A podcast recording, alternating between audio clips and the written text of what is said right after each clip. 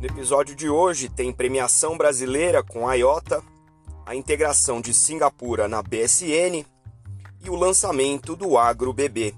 Eu sou Maurício Magaldi e esse é o Block Drops, o primeiro podcast em português sobre blockchain para negócios. As notícias que você ouve aqui não têm qualquer vínculo com o meu trabalho atual, não configuram nenhuma forma de patrocínio, propaganda ou incentivo para o consumo e têm o foco exclusivamente educacional para o mercado.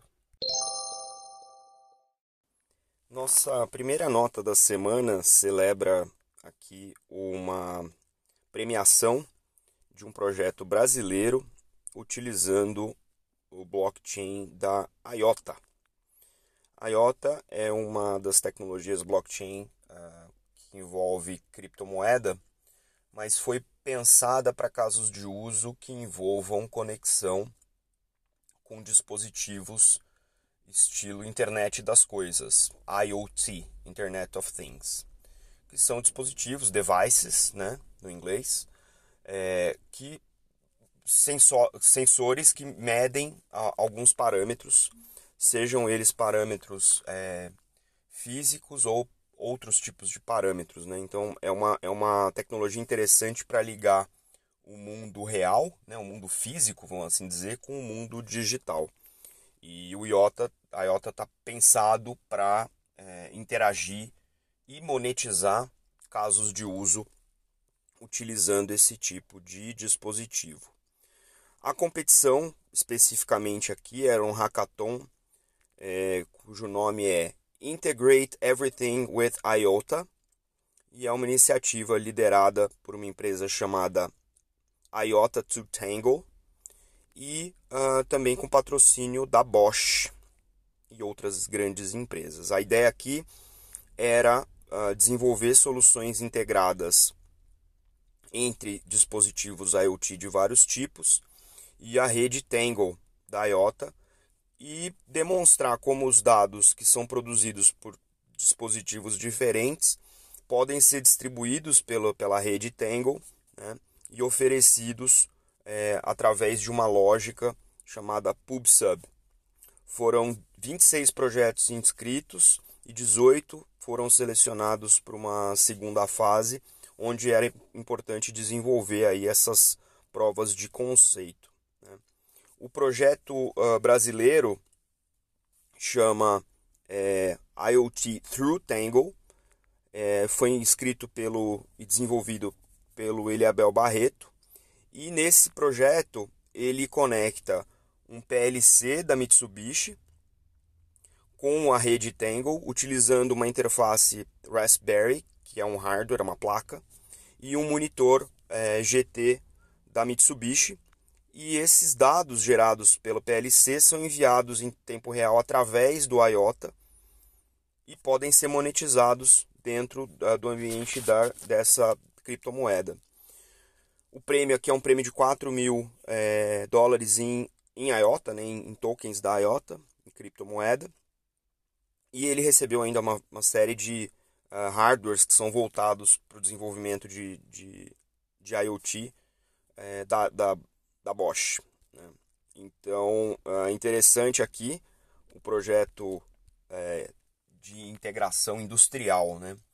A gente discute pouco a IOTA aqui no, no, no podcast, é, não, não são tantos casos grandes e populares, mas interessante que a gente tem em automação industrial alguns dos casos que podem ser dos mais. Uh, de prover mais eficiência no uso do blockchain. Né? Porque se você tem diversos sistemas fragmentados, às vezes em diferentes unidades fabris, de diferentes fornecedores, mas que, é, do ponto de vista de tempos e movimentos, podem estar melhor orquestrados do que é, em, em, em batches, né, em, em bateladas, você ter uma integração em tempo real pode aumentar essa eficiência e aqui pensando pode inclusive gerar capacidade de customização ou de ultra customização desses produtos físicos de acordo com as informações disponíveis de quem vai utilizar. Né? Então você passa a ter um nível de planejamento e execução da produção não só mais eficiente, mas também muito mais customizável. Né? E pensando que essa comunicação pode ser feita através de blockchains com é, mecanismos de tokenização, talvez você possa fazer isso inclusive de maneira dinâmica ao longo da produção né? e precificar essas customizações também de maneira dinâmica de acordo com é, a demanda para essas customizações. Muito interessante as janelas que se abrem quando a gente começa a integrar o mundo físico, né, o mundo real, com o mundo digital de maneira é, monetizável ou até mesmo tokenizável. A nossa próxima nota é uma nota que nem é tão nova assim. Eu acabei é, pulando por algum motivo. Tinha tanta notícia nas últimas duas semanas, eu acabei pulando aqui. Mas achei importante trazer para vocês uma notícia de integração que eu acho que tem muito peso e muito significado, especialmente se a gente está prestando atenção nas movimentações da China em relação às uh, Central Bank Digital Currencies. Se você ouviu a minha entrevista com o Sebastian Wen, vai entender um pouco desse paralelo. A gente fez um Block Talks muito interessante e vale a pena você ouvir se você ainda não escutou. Mas a nota que eu trago para vocês aqui é o anúncio da integração da comunidade de comércio internacional de Singapura com a Blockchain Service Network da China. Veja, não é um anúncio simples, não é, é um anúncio bastante complicado do ponto de vista de é, implicações jurídicas. Mas o que é mais interessante nesse caso aqui é que a comunidade de Singapura, que é um dos pontos de, de commodity trading mais importantes do mundo, e tem trabalhado com várias tecnologias blockchain para facilitar comércio internacional, passa a integrar a principal infraestrutura na Ásia baseada em blockchain. Então, veja, interoperabilidade e integração são fatores fundamentais para comércio internacional. Todo mundo que negocia e faz comércio com outro país tem que assinar diversos protocolos, tem que ser checados diversos tipos de parâmetros para diversos tipos de é, produtos e serviços importados e exportados. Então, são processos muito burocráticos e muitas vezes, se não todas as vezes, muito ineficientes. E isso, obviamente, diminui a velocidade com que o negócio acontece e diminuindo a velocidade, diminui também o volume de negócio que é feito entre diferentes blocos econômicos. Esse anúncio aqui inclui, inclusive, é, a notícia de que o acordo entre eles, o que eles chamam lá de Memorandum of Understanding, ou MOU, ou Memorando de Entendimento, já foi é, racheado e carregado, assinado por todos os participantes dessa parceria na blockchain dentro da rede é, BSN. Olha que interessante. Né? Isso significa que não só eles estão comprometidos, como eles escreveram na blockchain esse comprometimento. Achei muito interessante a maneira de manifestar essa, uh, esse alinhamento. Né? Obviamente, aqui a gente está falando de um movimento uh, centralizado na Ásia, né, onde grande parte do, do comércio entre esses países acontece, né? Mas isso também mostra uma tendência de que, primeiro, é, os acordos entre diferentes blocos para que o comércio internacional se fortaleça passa a ser necessário. Passa a ser necessário que, se você vai fazer negócio com esses países que estão começando a se organizar ao redor da BSN, é, também se organizem ao redor da BSN, ou seja, é, passa a ser uma rede de troca de informações via blockchain importante para o desenvolvimento é, internacional e pode, no contexto daquela conversa minha com o Sebastian, é, de protocolos internacionais para estabelecimento e, e, sucesso dos negócios, pode passar a ser um requisito para operar é, com esses países você fazer parte da BSN. E isso reforça a posição da China como, primeiro, né, um grande player no comércio internacional, mas dois, um grande provedor de infraestrutura para aplicações baseadas em blockchain. Então vai ser interessante ver o desenvolvimento disso ao longo do ano que vem, onde a gente espera que, passada a pandemia, a gente tenha uma retomada de algumas é, verticais de comércio internacional. E aí a gente vai ver como é que isso fica de pé no contexto da BSN e de outros blocos econômicos que vão passar seguramente a fazer uso do blockchain para o comércio internacional. Nossa última nota de hoje é uma nota sobre o anúncio da parceria entre o Banco do Brasil e a Resale, que é uma empresa de tecnologia especializada em aplicar é, blockchain para o marketplace de venda e negociação de imóveis. E o Banco do Brasil anunciou aqui um projeto muito interessante. Né? quando ah, produtores ou, enfim, quando tomadores de empréstimo entregam imóveis como garantia e eles não são honrados, os empréstimos não são honrados, os bancos tomam o imóvel dado como garantia para pagar né, o, o, empréstimo que foi tomado e não foi honrado.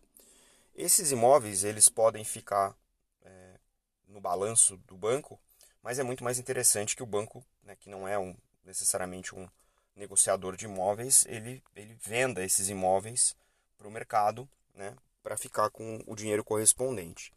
E o Banco do Brasil colocou nessa plataforma 100 propriedades com valores entre 11 mil e 48 milhões de reais. Né? São ativos que estão no balanço do banco.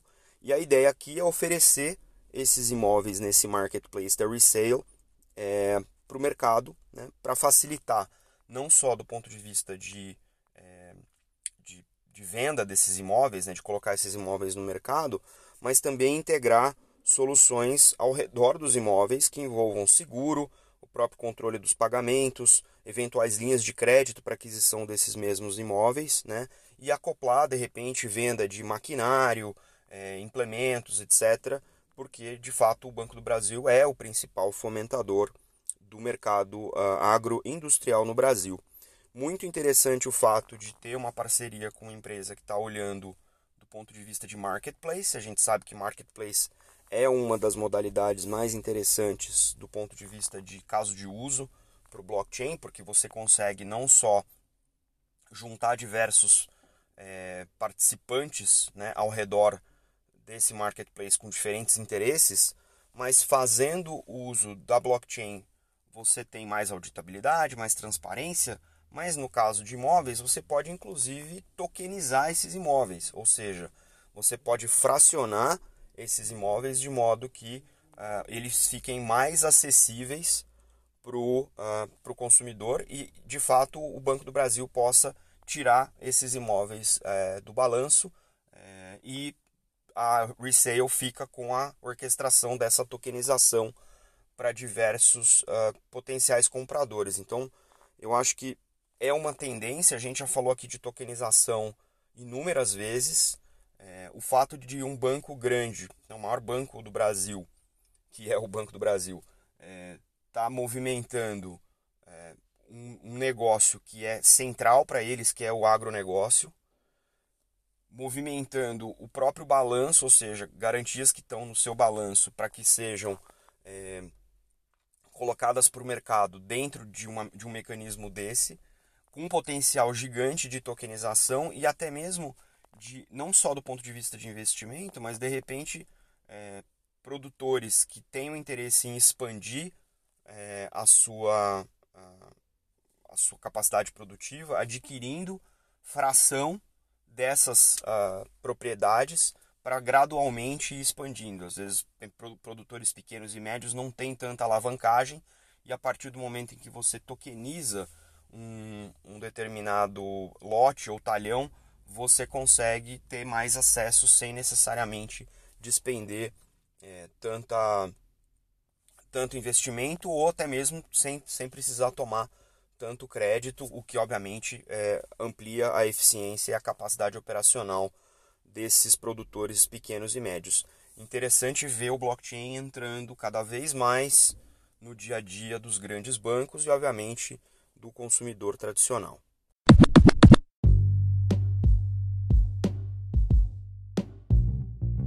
Você pode ouvir o Block Drops Podcast nas plataformas Numis, Google Podcasts, Apple Podcast, Spotify e Anchor FM. Entre em contato conosco através do e-mail blockdropspodcast.gmail.com, no Instagram Block Drops Podcast e no Twitter Block Drops Pod.